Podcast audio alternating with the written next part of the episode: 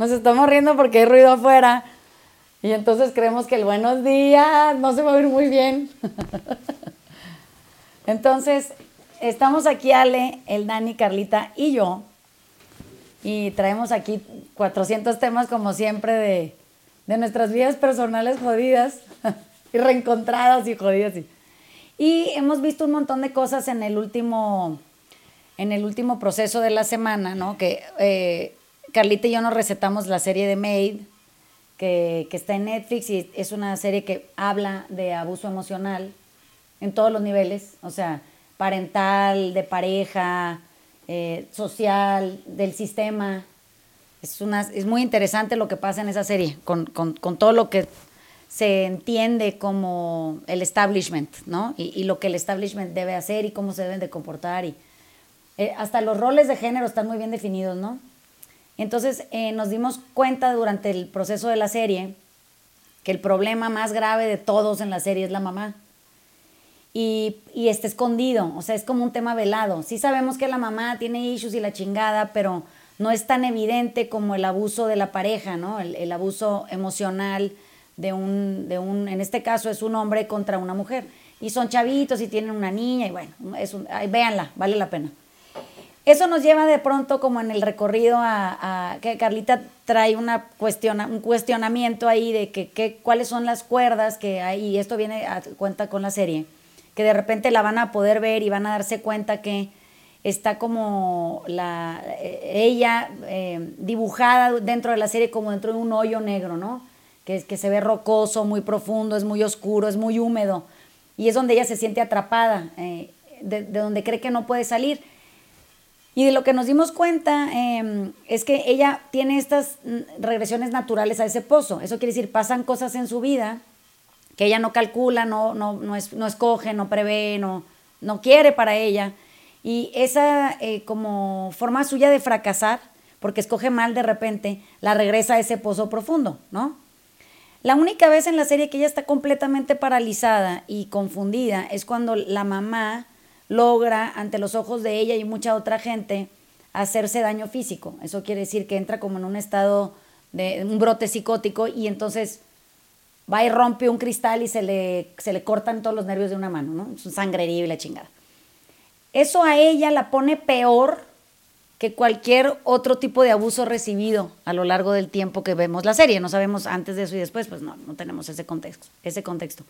Entonces Carlita decía, ¿cuáles serán las cuerdas que a mí me regresan a ese hoyo? O sea, ¿cómo se ve esa madre y, qué, y si las tengo identificadas o no? ¿no? Y de ahí nos pasamos a, hablar del perdón y de la culpa y de una bola de cosas que queremos discutir a lo largo del podcast porque creemos que es interesante cómo podemos llevar eh, el, el, análisis de este tipo de circunstancias profundas a planos más simples de la rutina en el día a día, donde nos podemos empezar a cachar en cuanto a cómo se ve el daño autoimpuesto, qué decisiones estamos tomando de manera recurrente a ciegas y no nos podemos como eh, dar cuenta o identificar muy claramente qué son para poderlas detener. O sea, que, en qué circunstancias yo voy y me pongo que sé que pueden regresarme a ese lugar de oscuridad para volver a repetir un patrón que ya tengo muy recorrido y que sé a dónde me va a llevar. Y que curiosamente encuentro cualquier tipo de validación para irme a meter en eso que siento que me protege. Porque curiosamente la circunstancia esta de la que vamos a hablar, no es que seamos por, no es por pendejos que caemos en eso, sino es porque la persona, la relación, la circunstancia, la cosa, el objeto, el tipo de consumo, no importa qué sea, lo que nos ofrece es una sensación de seguridad, de abrigo, de, de protección. Y eso viene de, de, esta también sensación de soledad en la que creemos que todos vivimos, porque si a cada uno de nosotros nos preguntaran, oye, ¿cómo te has sentido en, en esta circunstancia? En otra dices, muy solo, como si no hubiera nadie ahí para ti para echarte la mano o ayudarte, ¿no? En decir desamparo, total y absoluto desamparo, como los libros de Delfín, ¿no? Hay uno en donde dice, es que yo, este desamparo, el desamparo, y parece que el desamparo es el que la está matando. Y justo de lo que estábamos platicando es este lugar de desamparo, o sea, cómo se ve y cómo se siente este lugar de desamparo y cómo, o sea, donde yo me conecto mucho a lo mejor con el personaje de Maid. Qué cagado, ni me acuerdo cómo se llama. Ajá, es este, justo, Alex, justo en el, en, el, en el hoyo al que a veces yo me encuentro y como dice Vane, o sea, y creo que todos, en donde lo que yo personalmente más busco es seguridad. ¿Y cuáles son, o sea, lo, lo, lo, que le platicaba yo a Vanessa es cuáles han sido mis cuerdas, ¿no?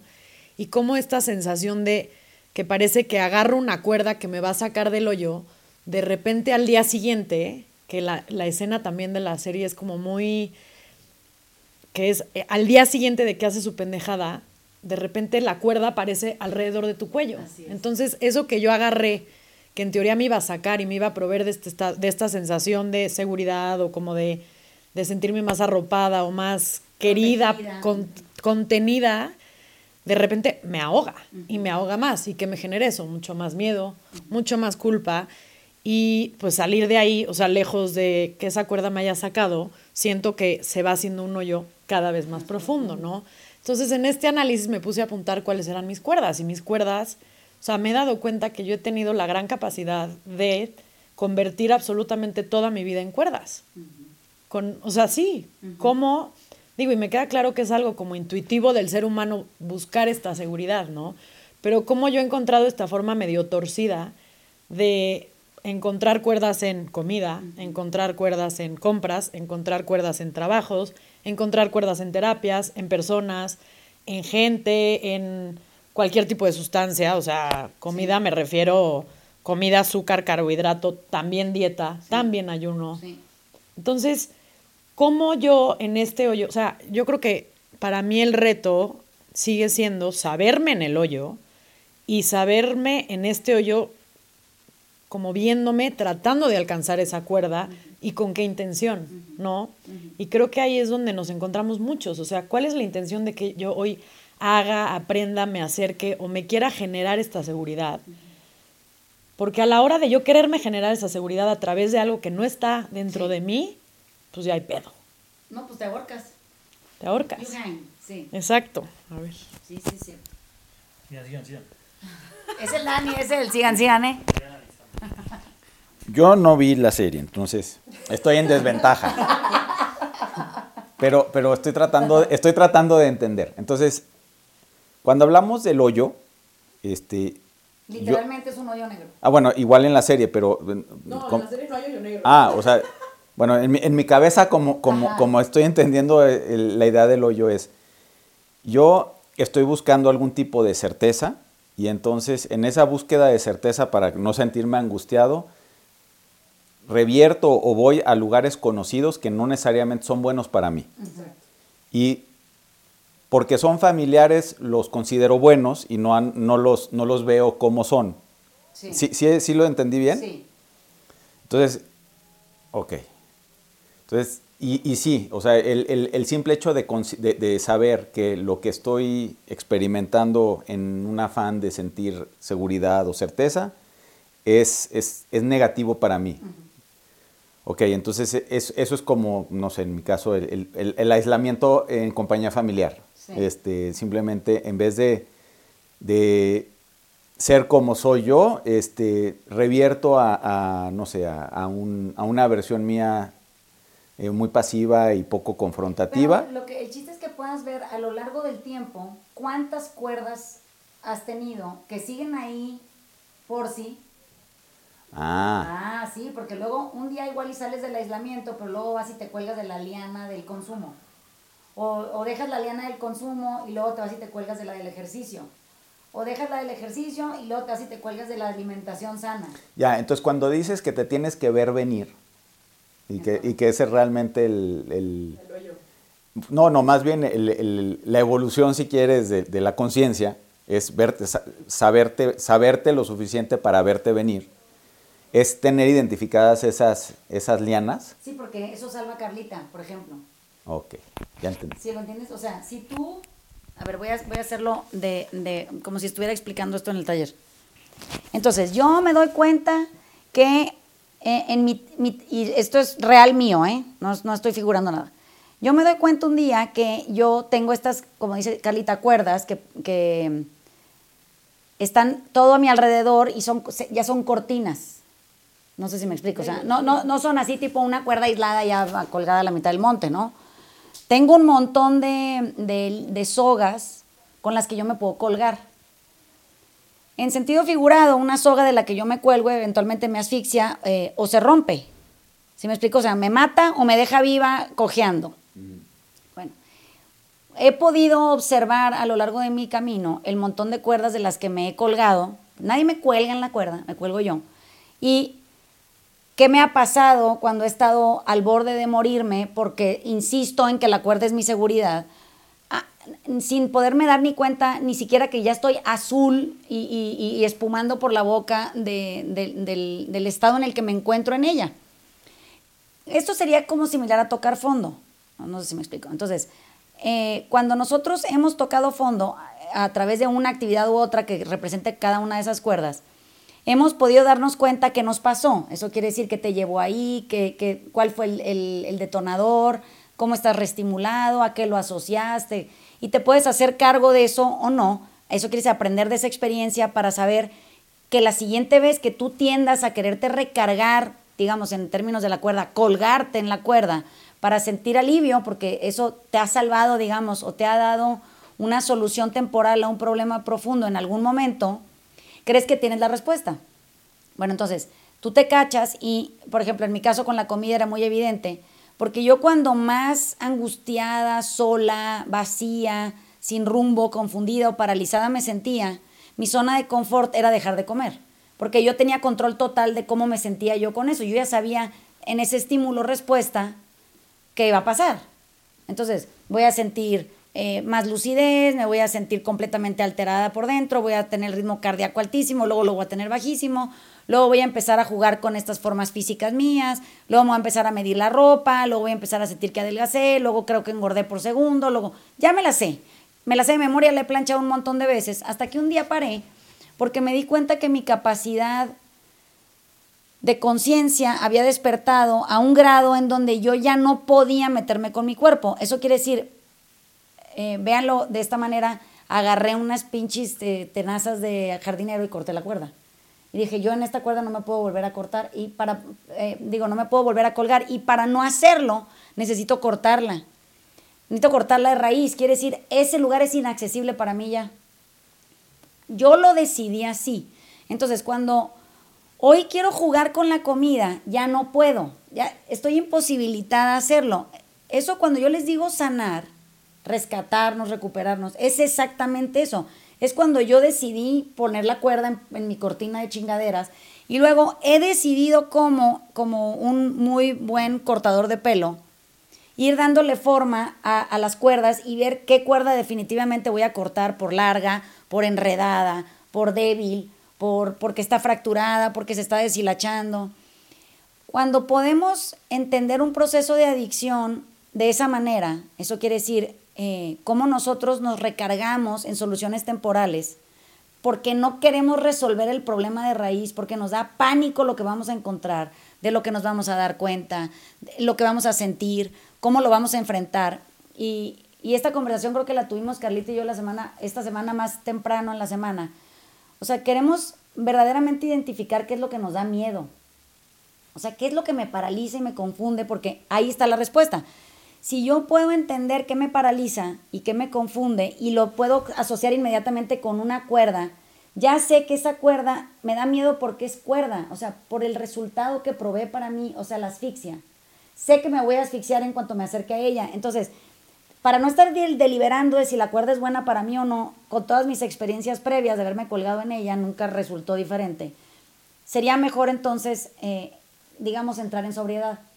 La mayoría de la gente entiende sobriedad hacia afuera. Eso quiere decir, una gente que está, es está sobria es una gente que en, en términos rurales, aquí en el mundo en donde vivimos, vulgarmente es, es dejar de beber alcohol, ¿no? Dicen, no, es que él ya está sobrio, ¿no?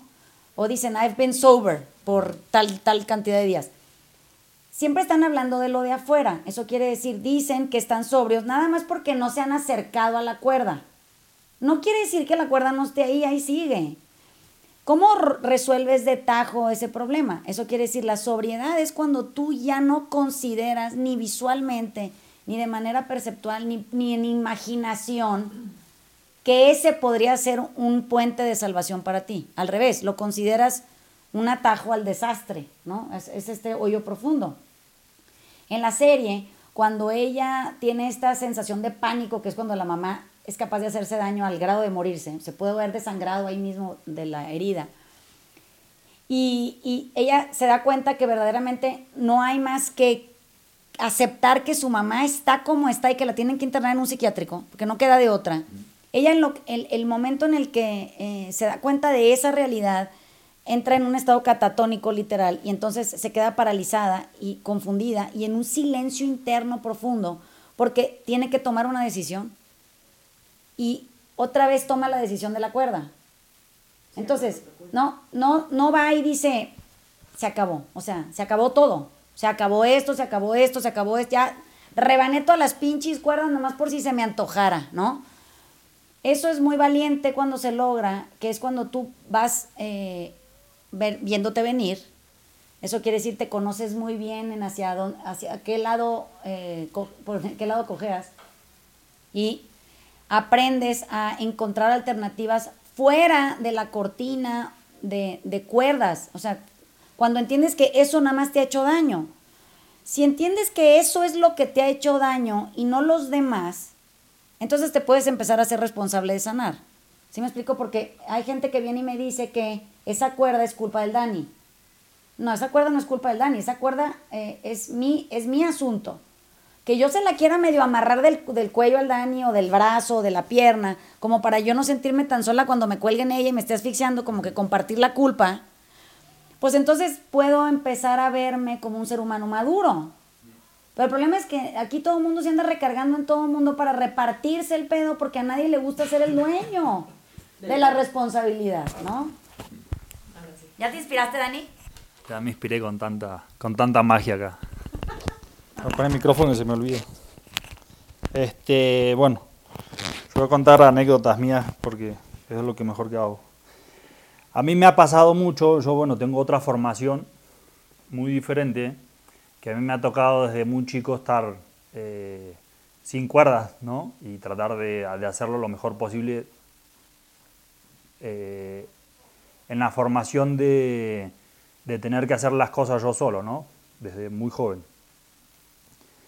Después a la edad un poco más adulta, que, que empieza uno con las relaciones de noviazgo o parejas así, a mí me pasaba que yo soltaba todo lo que había construido por recargarme y bueno, ya, como que ya no, ya no hago nada y me voy dejando de lado la, la, la, farme- la- la forma de formarme que había tenido desde muy joven y, y eso me ha retrasado mucho en el, en el avance. Siempre, siempre lo veo de esa manera, como diciendo, bueno, en las relaciones que he tenido, eh, por soltar todo lo que he construido, eh, pierdo mucho el avance que había construido y digo, bueno, ya, que lo haga el otro, ¿no? Como que recargo todo en el otro y la responsabilidad del otro, hasta que yo me vuelvo una carga para el otro, ¿no? Y para mí también.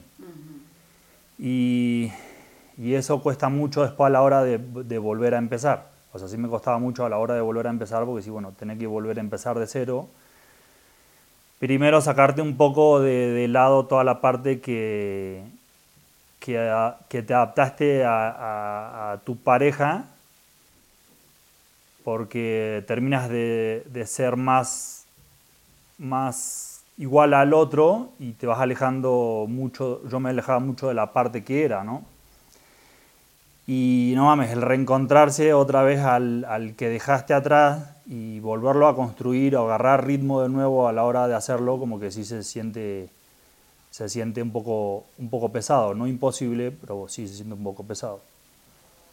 Hoy día, que ya llevo mucho tiempo sin, sin estar en una relación, en mi soltería muy fabulosa y, Tú sí, tú sí hiciste lo del celibato muy bien, ¿eh? y muy alegre que, que ya no dejo recargarme en nada ni en nadie y solamente voy formando eh, la parte que me falta, la, la debilidad que tenía en, en soltar todo, como dice el Emanuel, que en la transición siempre soltamos, eh, ya no lo, he, no lo he hecho, ¿no? Este, o sea, ya estoy más consciente en, en ese lugar eh, y ya como que más, un poco más maduro que, eh, en, esa otra parte, como que me costó tanto llegar a esto y no, no me gustaría regresar otra vez a, ese, a, ese, a esa situación porque si se siente ese hoyo que dicen, que usted le dicen hoyo, yo le digo que estar al horno, que el otro día decía a Carlita, como que estás al horno ahí, como diciendo, bueno, ya te quieres salir de ese lugar. Fíjate, aquí se andan, se andan este, aventando el micrófono. Pero mira, estoy pensando que todo esto lo que se ve. eh, ¿Se acuerdan que el podcast pasado decíamos que había eh, hombres, hablando en términos generales, eh, llenos de acerrín? Eh, eso quiere decir vacíos y retacados de cosas que no, no propiamente dan vida, ¿no? Esta otra versión nuestra somos gente diluida.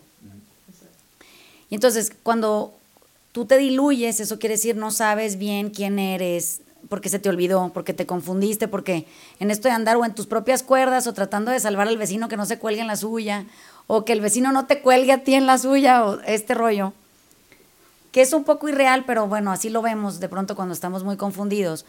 Eh, no nos podemos dar cuenta que nos, nos autodiluimos. Eh, Eso quiere decir, por hueva, y porque es más fácil recargarse siempre, vamos dejándole la responsabilidad de lo que completarnos significaría a cualquier gente que va pasando y nos vamos haciendo a la mar.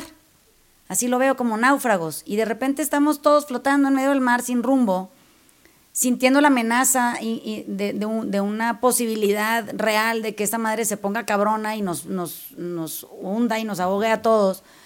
Y de pronto se empiezan a, a volver espacios más eh, largos entre yo y el contacto humano que puedo tener con otra persona. Eso es lo que nos hace sentir en absoluta soledad cuando no es real. Es que creemos que no podemos hablar de lo que nos pasa, que nadie nos va a entender, que no lo podemos compartir porque sería traicionar en esta lealtad pedorra a una otra persona que aparentemente nos andaba sacando del hoyo. A chicotazos y la chingada, ¿no? Pero bueno y no tenemos herramientas hasta que las conseguimos, que es lo que decía Dani ahorita, para poder fincar comportamiento maduro. Eso quiere decir eh, hacernos de los remos que necesitamos en el naufragio para remarle. Pero mucha gente le dan los remos y dice, no mames, qué hueva remar. No, pura chinga, voy a remar yo. ¿Hasta dónde tengo que remar? Compa, hasta que toques tierra, güey. Oye, pero ¿dónde está eso? No importa. O sea, es mejor venir remando que estar estacionado esperando el naufragio.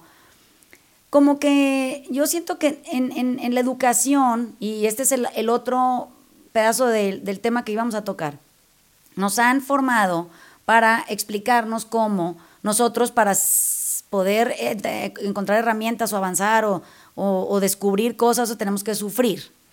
Y entonces, ¿quién sabe cómo, en un tema global, hemos acabado agradecidos con nuestros torturadores?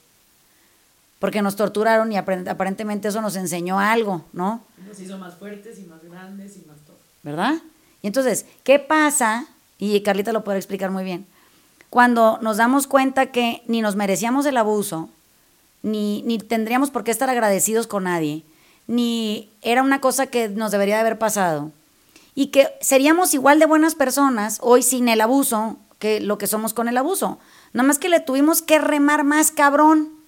Entonces, la resiliencia no es festejable. No sé si me explico.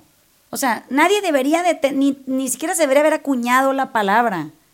Para, pa- para ser realistas, eso no le debería de pasar a nadie.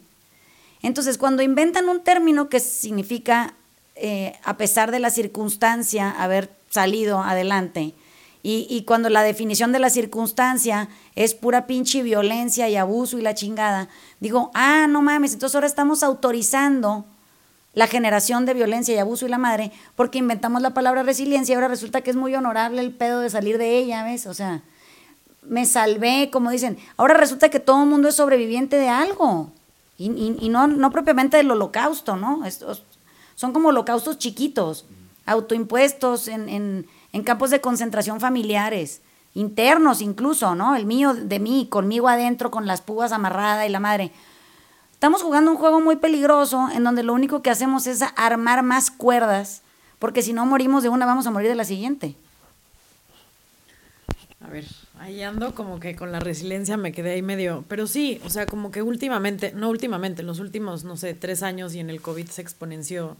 Y sí siento que justo les decía antes de empezar el podcast que el, en la época de mi mamá, cuando mi mamá iba por herramientas a algún lado, estaba muy de moda el perdón, ¿no? Y yo en mi casa, pues no sé, habré visto 150 libros del perdón, la importancia del perdonar. Y de repente me topo con un título en un libro que dice Fuck Forgiveness, ¿no? Y, y digo, ay, cabrón, no mames, llevo, pero yo soy una máster perdonadora, o sea, yo, güey, sí, o sea, yo perdono, sí, sí, sí, o sea, soy súper buena en eso, yo sí sé perdonar.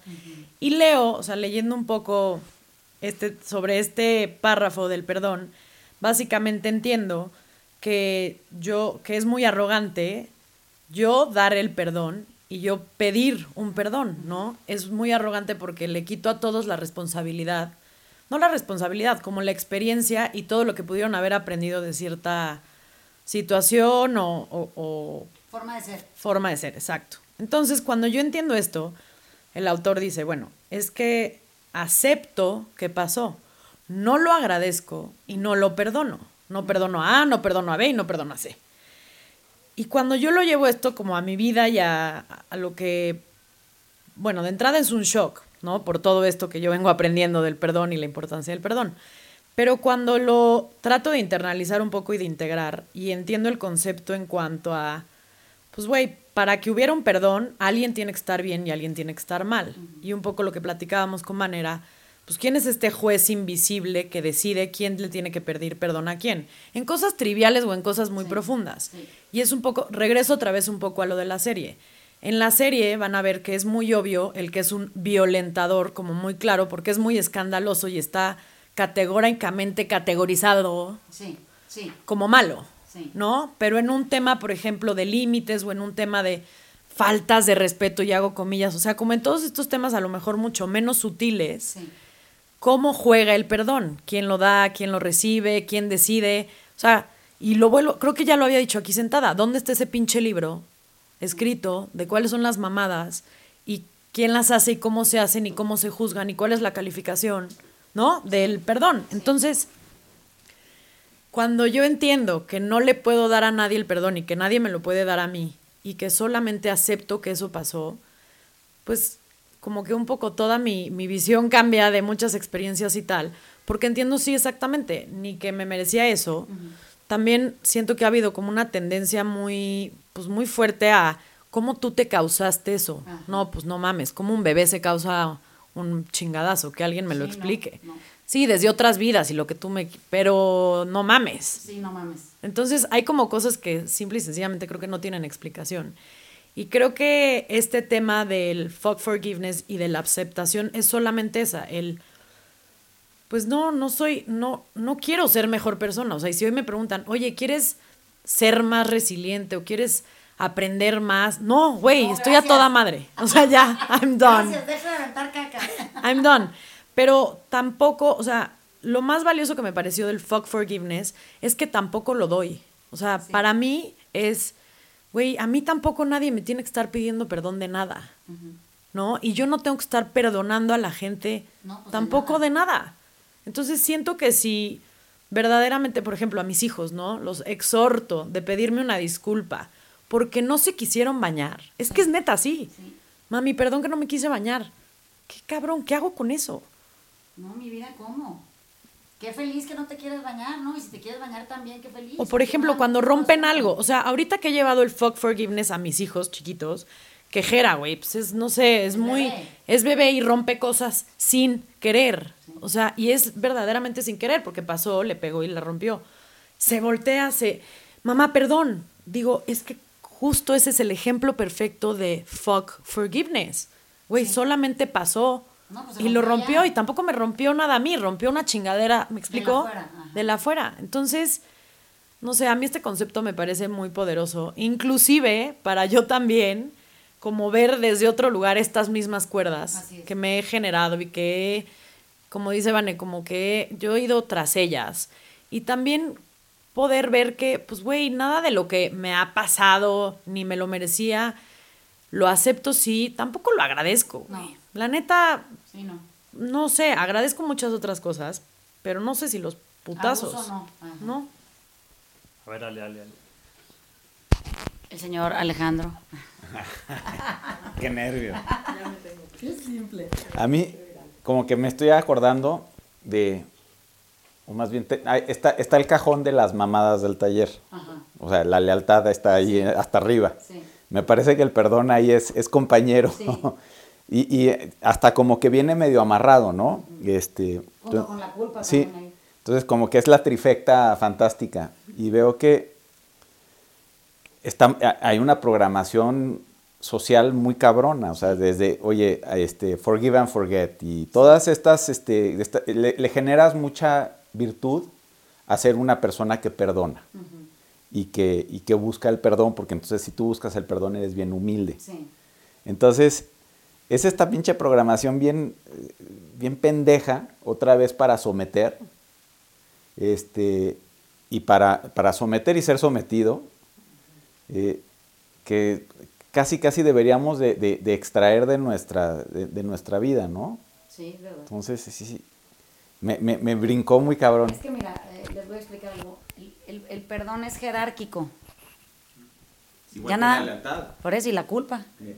Entonces, en la medida en que entendamos que el perdón es jerárquico y que todo lo que el perdón toque va a destruir, porque cuando yo digo, no, ya lo perdoné, es, suena que no es verdad, es, así suena. Cuando ustedes han oído gente que dice, no, pues es que yo a ella ya la perdoné, hasta el tono suena que ni se le olvidó, ni lo perdonó, ni, y que no va a poder hasta que no lo acepte y lo suelte. ¿No? Me rindo ante Sí, ello. y entras en la discusión eterna de que el perdón implica también olvidar, Así entonces es. si me estás diciendo no Así perdonaste es. y la chingada. sí. Entonces, es un, es un desastre que este, esté esperando a suceder.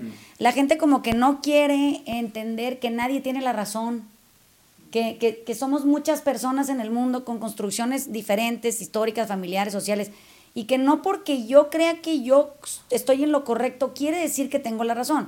Quiere decir que yo tengo una opinión acerca de mi comportamiento, pero eso no la hace verdadera. Entonces, cuando em- entendemos y dejamos de implicar que la gente, alguien está en lo correcto y alguien está en lo equivocado, o sea, esta, esta dualidad entre el bien y el mal, vamos a empezar a dejar a la gente estar como está, a comportarse como se comporta y a que las consecuencias de sus decisiones los alcancen. Ahora, si pueden asumir esa consecuencia con dignidad o no, ya es asunto de cada quien. A mí no me toca evaluar eso. Es como cuando la gente también usa la palabra karma mal, que dice, no, pues ya lo alcanzará su karma. Ay, ¿Cómo que lo alcanzará su karma? Pues ni que eso fuera una cosa que da la vuelta y te, y te coge, ¿no? ¿Verdad? Es el, el- el karma simplemente es la consecuencia o es la, el efecto a una causa. Y la causa eres tú y el efecto pues estará sobre ti. Entonces, es inmediato el karma. No, no, no viene con los años, es una cosa del, del momento presente.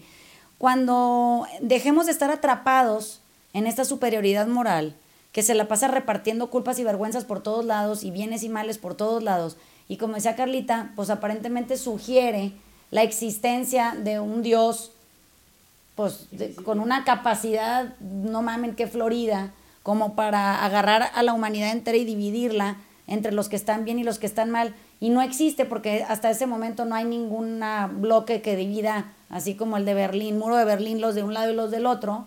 Seguimos todos cohabitando y coexistiendo. Entonces, pues ese compa como que ni mete las manos, ¿no? Ahora, nosotros, en ausencia de eso, porque pues nos dieron libre albedrío para que usemos eso con responsabilidad y libertad, a ver qué resulta, andamos creyéndonos superpoderosos y asumiendo por alguna razón bien pendeja que estamos en lo correcto. Yo estoy bien. Pero ¿quién te dijo? ¿Y cómo sabes?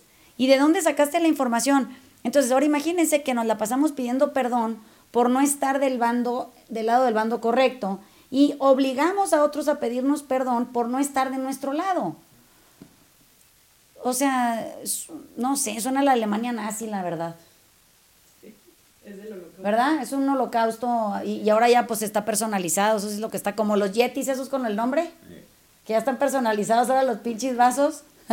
Digo, no mames, que andamos personalizando también todo tipo de cosas, conducta, creencias, opiniones, y creemos que porque es está personalizado es mío. No, no mames, es un contenedor de líquido y tiene letras. Así de básico está esa madre. Cuando yo digo es mío, estoy empezando a, a desmerecer, o sea, ahí ya estoy desvariando, pensando que hay cosas que me pertenecen y que lo único que no me pertenece como para arreglarlo son las cuerdas que cuelgo, cuándo me cuelgo, en qué horario me cuelgo, con qué intención me cuelgo, a quién cuelgo de la cuerda conmigo. De eso deberíamos estar haciéndonos dueños. Entonces, el miedo que tenemos es a llegar ahí y decir, mira, aquí dejo el vaso, que lo agarre quien lo necesite. Tipo, ¿quién tiene la razón? Pues quien la necesita, dénsela. Y el resto del tiempo nos vamos a abocar a ver cómo rebanamos las pinches cuerdas, nos hacemos de una mejor vida, nos hacemos responsables y avanzamos. Porque creo que fuera de eso no hay más. ¿Qué más hay? O sea, es una locura. A ver, yo por mi, mi crianza de Alemania nazi, que a mí, sí- a mí, a mí sí me puteaban cuando rompía algo. Este, no como Carlita así que no le hace nada a los hijos, qué bueno. Pero a mí sí me puteaban. Cuando rompía algo en la casa sí, me, sí nos agarraban a chingados. Porque era supuestamente que le costaba eh, sacrificio y trabajo y horas de, ¿no? Bueno.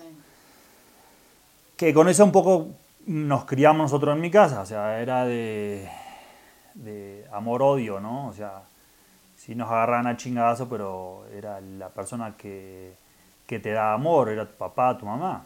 Bueno, mi mamá no nos pegaba tanto, pero eh, mi papá sí nos sacudía fuerte. Y decías, bueno, con eso es, es la forma de, de, crianza que él la- que tuvo y por las cosas que pasó y que esto que lo otro, y bueno, se- será de esa manera. Este, y yo a la larga, después con los años, era mi formación esa también de lo mismo. Buscaba esa parte de, de hacerme daño físicamente o, mentalmente y decía, bueno, por- voy por buen camino, ¿no? Entre más, entre más dolor tenga a la hora de, no sé, de un entrenamiento, mejor resultado voy a tener y más formación voy a tener diciendo, bueno, voy por el camino correcto. Porque tampoco tenemos una guía o nos encontramos una guía que te puede llegar a marcar el camino, diciendo, bueno, ya vas, con el tiempo vas, vas haciéndote un poco de prueba-error. A mí me tocó un poco más de prueba-error y de vivirlo de esa manera.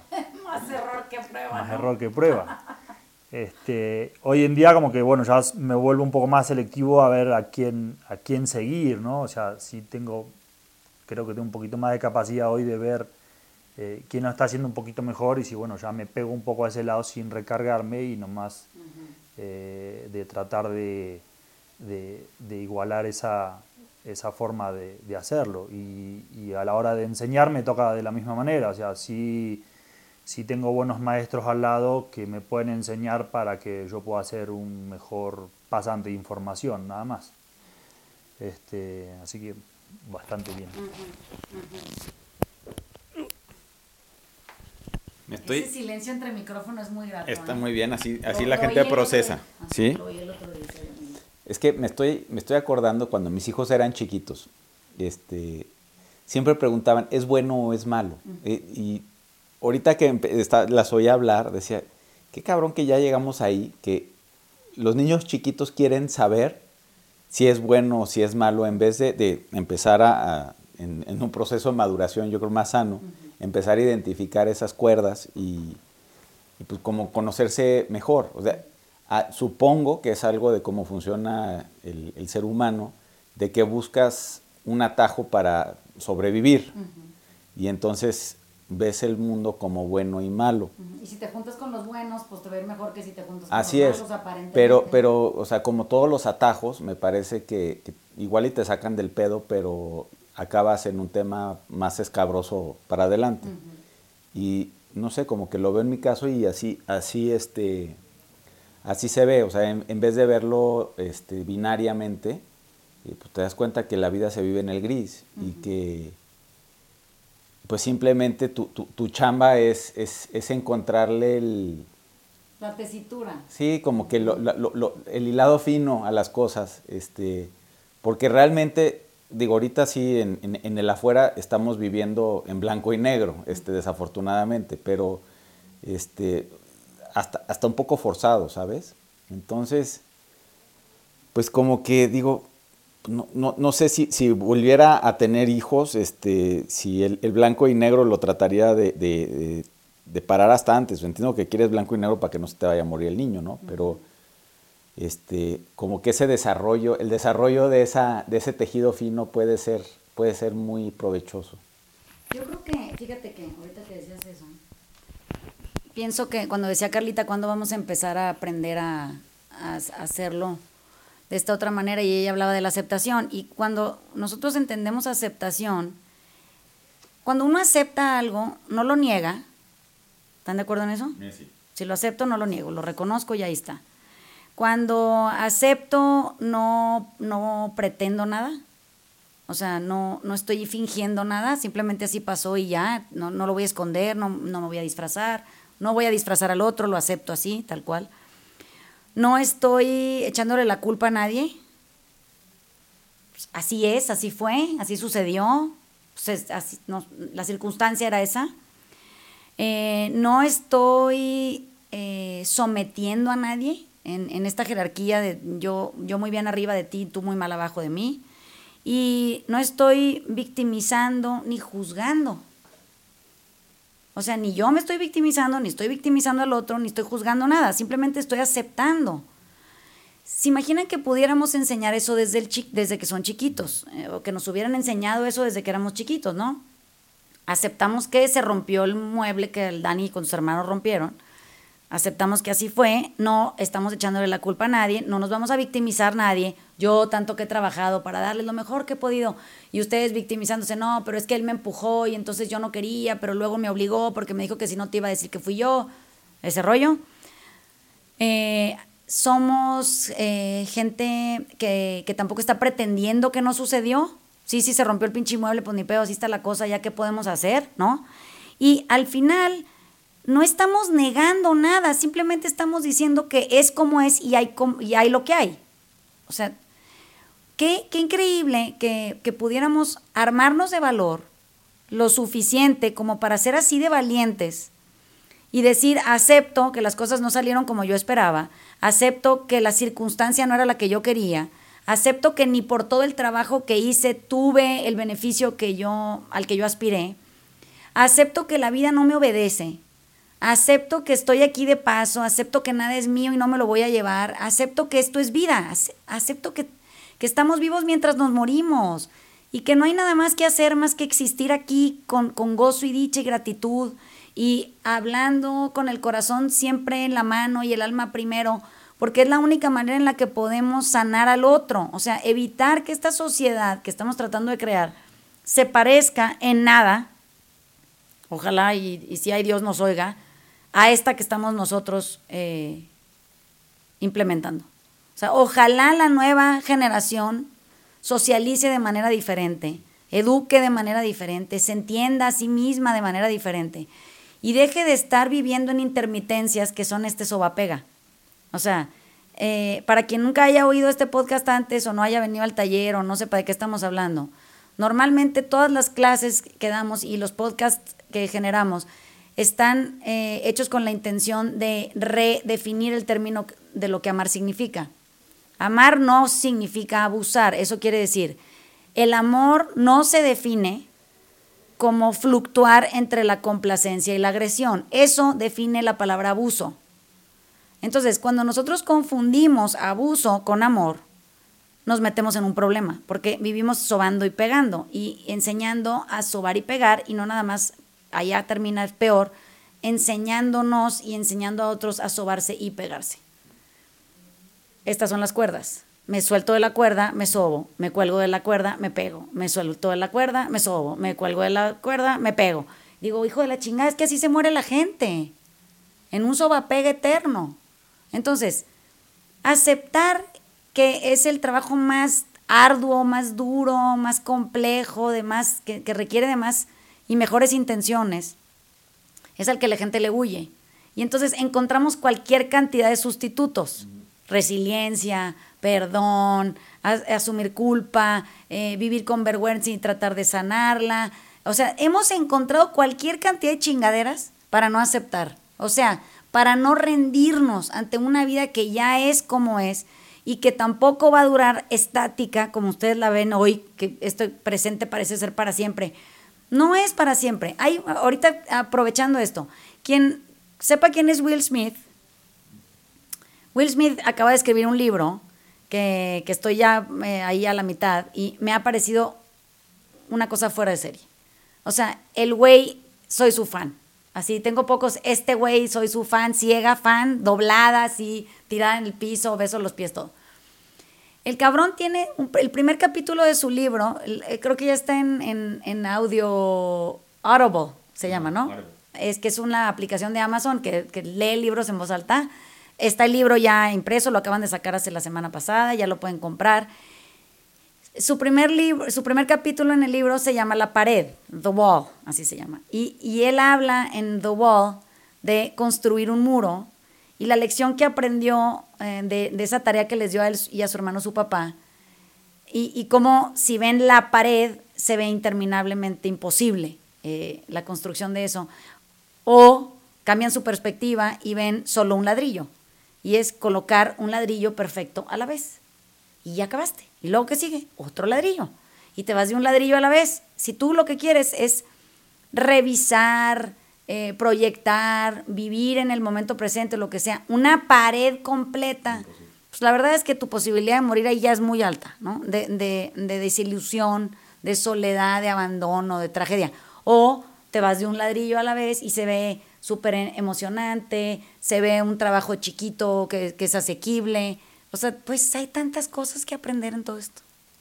Entonces, hemos llegado a nuestro minuto 46. Nos vamos a despedir de ustedes para que puedan irse a hacer lo que toca en el fin de semana, especialmente esto de aceptar. Dejen de andar buscando perdones y, y asignación de culpas y todas esas mierdas que no sirven para una chingada más que para hundirnos más y mejor. Y también vamos a darnos a, a- a la tarea de no nada más de aceptar nosotros, sino de volvernos ejemplos de aceptación para que otros puedan copiar eh, una, una forma nueva de existir y de poder pasar a las siguientes generaciones como legado, ¿no? Dejen de estar heredando dinero y hereden buen comportamiento. Esa madre funciona mejor. Entonces les mandamos besos. Besos, bye. Chao. Carlita, besos.